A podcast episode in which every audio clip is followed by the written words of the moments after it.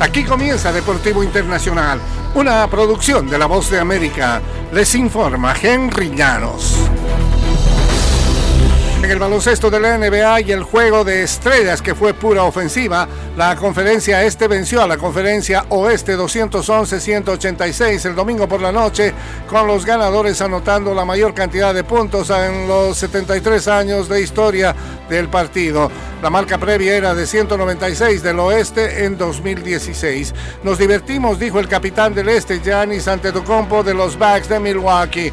Fue una avalancha de récords, el total de 397 puntos destrozó la marca de 374 establecida en 2017, mientras que el Este encestó 42 triples para superar los 35 que invocó el equipo de LeBron James en 2019. Ambos lados se combinaron para 193 unidades en la primera mitad.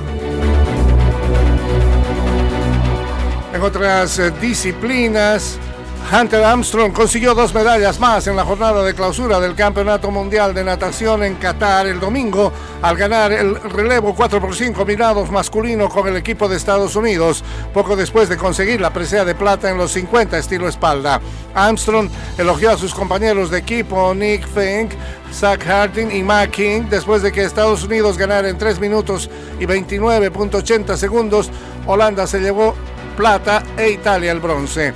Previo en el Mundial, Armstrong conquistó oros en el relevo mixto de 4x100 combinado y los 100 espalda. El neozelandés Louis Clarbert celebró de manera especial la victoria en los 400 masculinos con una imitación del haka del equipo nacional del rugby. La nadadora británica Freya Calder ganó los 400 estilos femeninos por delante de la nadadora israelí Anastasia Gorbenko y la NASCAR pospuso las 500 millas de Daytona, la carrera que pone en marcha su temporada hasta hoy lunes debido a dos días de lluvia en el circuito del Daytona International Speedway. La carrera debía disputarse el domingo por la tarde, aunque el pronóstico del clima la mantuvo en duda durante toda la semana. La última práctica de los pilotos tuvo que ser cancelada el sábado, al igual que la carrera de la serie Xfinity. La Xfinity Series quedó programada para la mañana de hoy lunes, horas antes de la largada, a las 4 de la tarde de los Daytona 500.